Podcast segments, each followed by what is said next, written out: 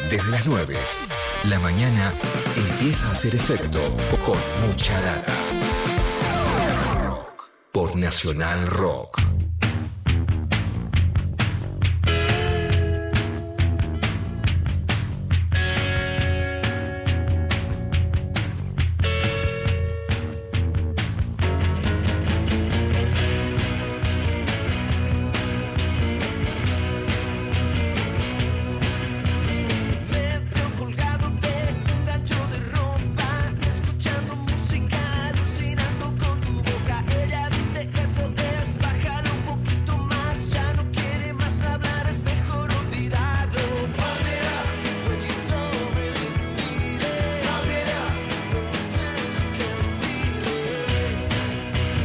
La mañana, 35 minutos. Estamos escuchando una de las versiones que se vienen en la reedición del disco This Year's Model de, de Elvis Costello, que habíamos adelantado de la mano de Leo Acevedo aquí en el programa hace unos días nada más, investigando un poco, ¿no? Alrededor de la creación de este disco sorpresivo para muchos, ¿no? La reedición de un disco de Elvis Costello con un montón de artistas de Latinoamérica cantando, en este caso en español. Llegamos a una de las personas responsables de que este disco esté en camino y esté en marcha. Se llama Sebastián Cris.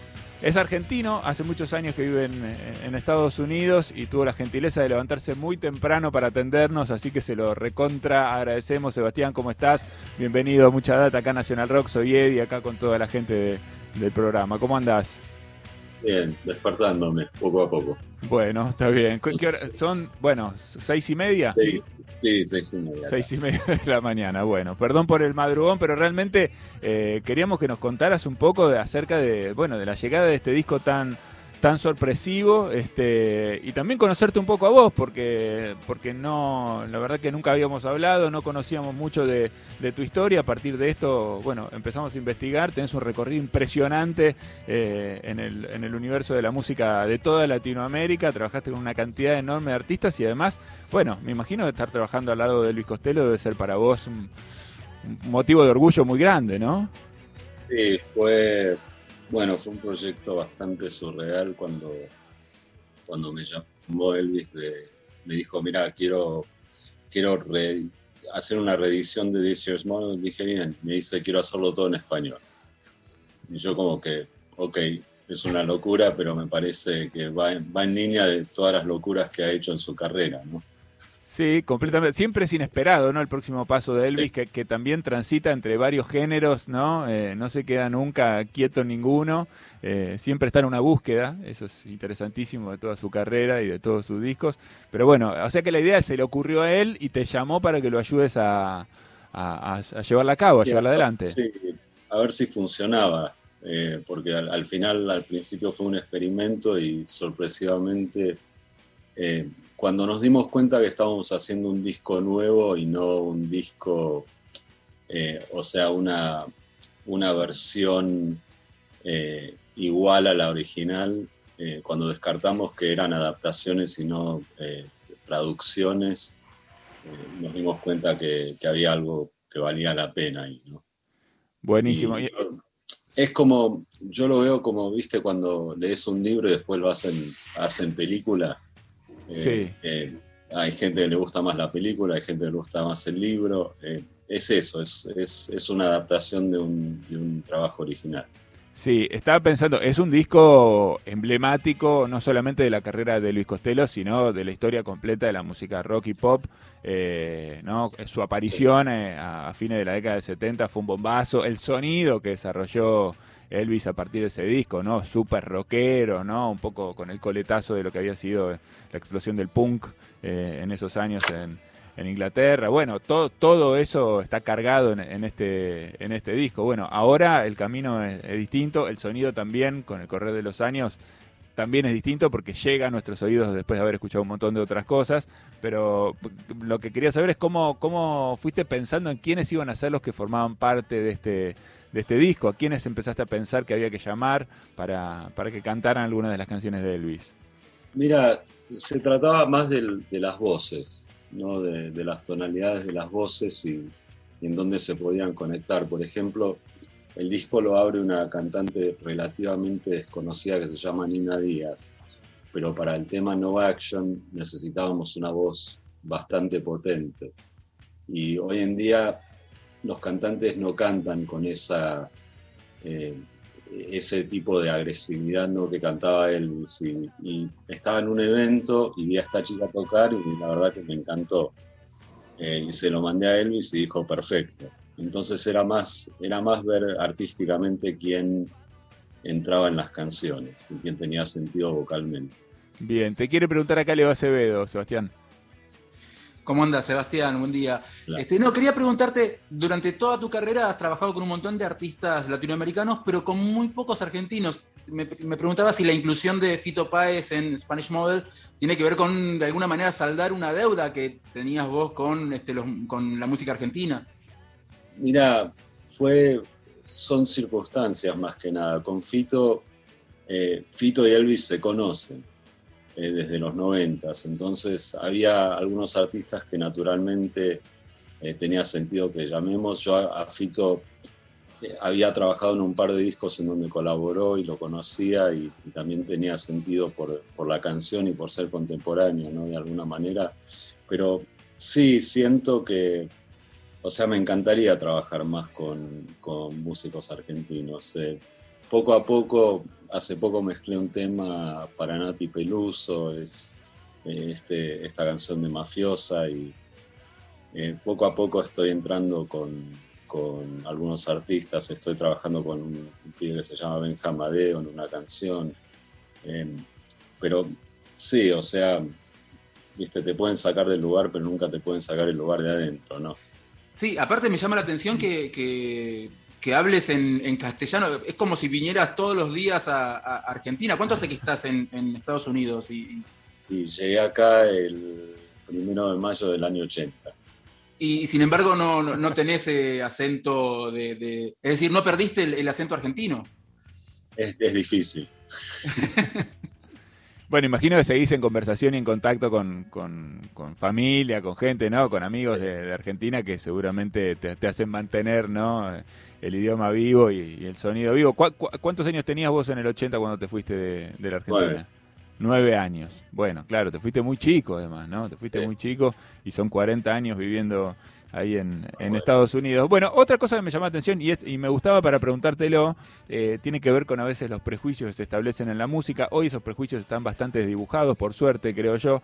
Pero cuando uno piensa en, en- en Elvis Costello, ¿no? Piensa en un artista que, que pertenece al universo del rock, que ha construido ¿no? un prestigio eh, como trabajando con una música que, que está muy, muy, muy bien lograda, ¿no? Como que ha durado en el tiempo.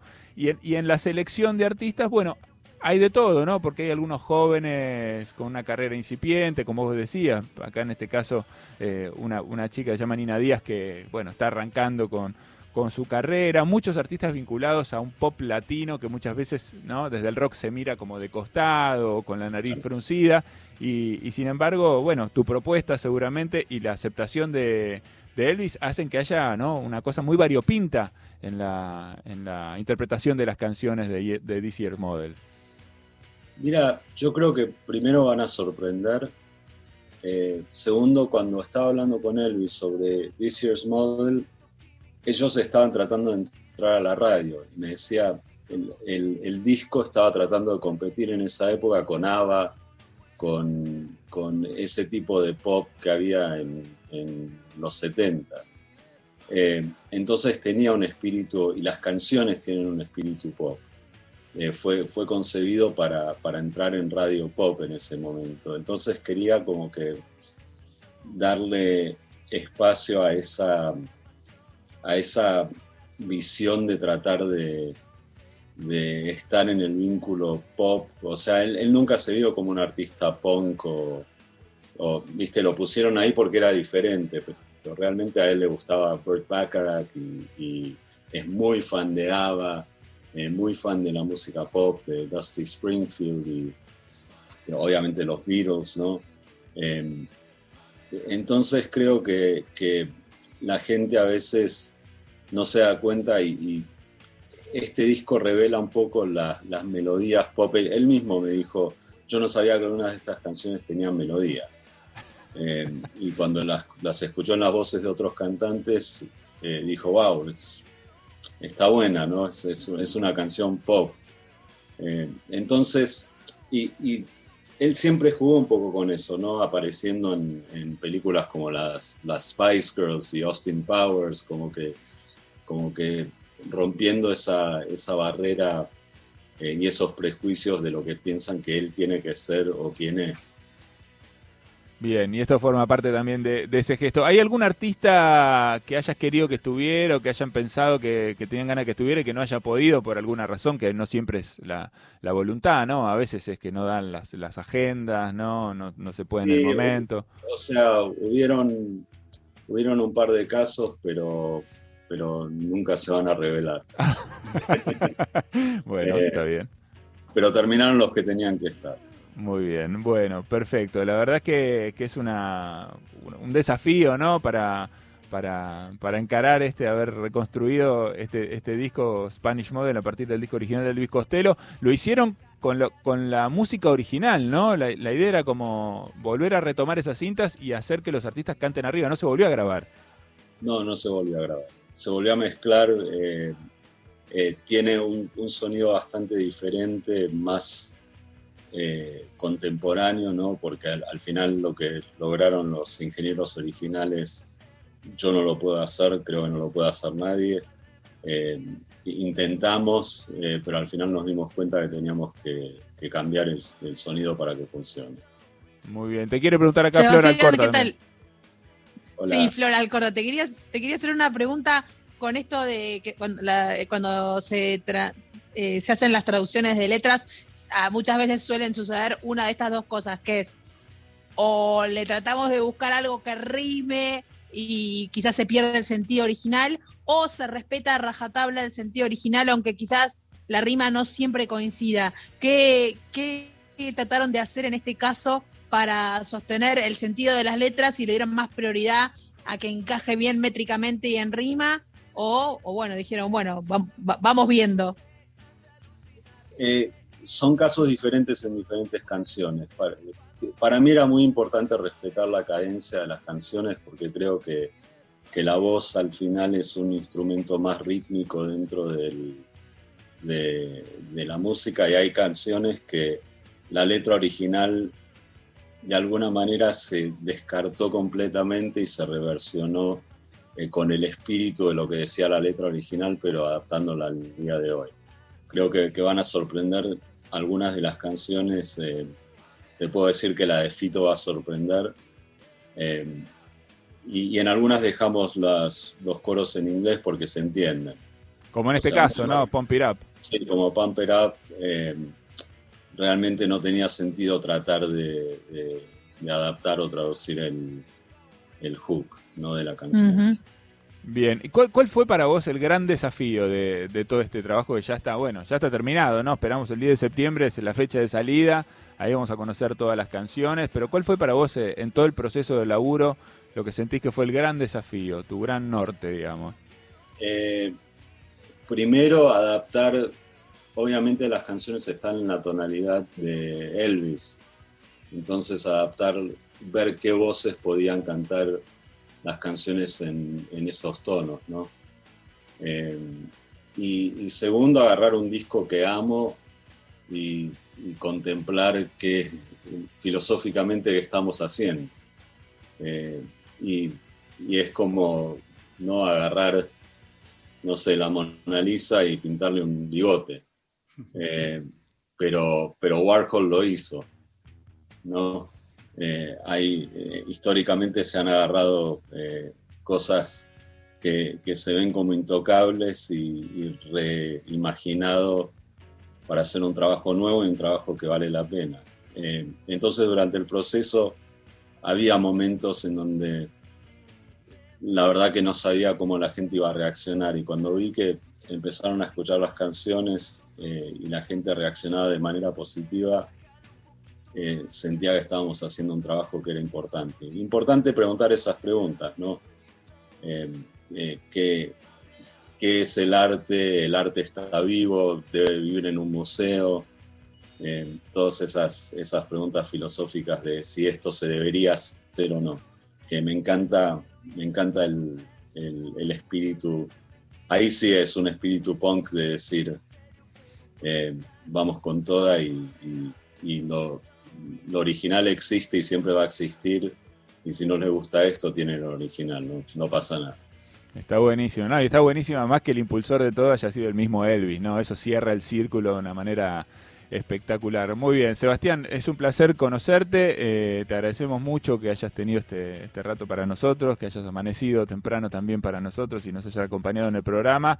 Estamos esperando muy ansiosos, la verdad, este disco. Ya nos gustó mucho la versión de, de Juanes, que viene versionando muchísimo en el último tiempo, ¿no? Hizo Metallica, viene vers- versionando un montón de, de, de artistas y está haciendo unas performances eh, buenísimas. A Fito también, ¿no? Hace poco Sí. eh, también, así Sí, que... Trabajamos juntos en, en ese disco, en el disco de origen de Juan. Bueno, este y, y bueno, y todos los artistas que están por venir, que vamos a empezar a descubrir seguramente en estas nuevas versiones, en este disco Spanish Model. Muchísimas gracias, Sebastián. Un abrazo enorme, eh, un placer y quedamos en contacto. Chao. Un saludo. Ahí estaba entonces Sebastián Cris, eh, bueno, la cabeza pensante, ¿no? La persona a la que Elvis Costello le encargó de primera mano que armara este disco que va a salir el 10 de septiembre, se llama Spanish Model y es un encargo de reversionar uno de los discos más importantes de la historia del rock y por supuesto de la historia de Elvis Costello que se llama This Year's Model. Son las 10.51, quédate con nosotros acá en Mucha Data hasta las 11. La radio pública de Rock. 937 Nacional Rock.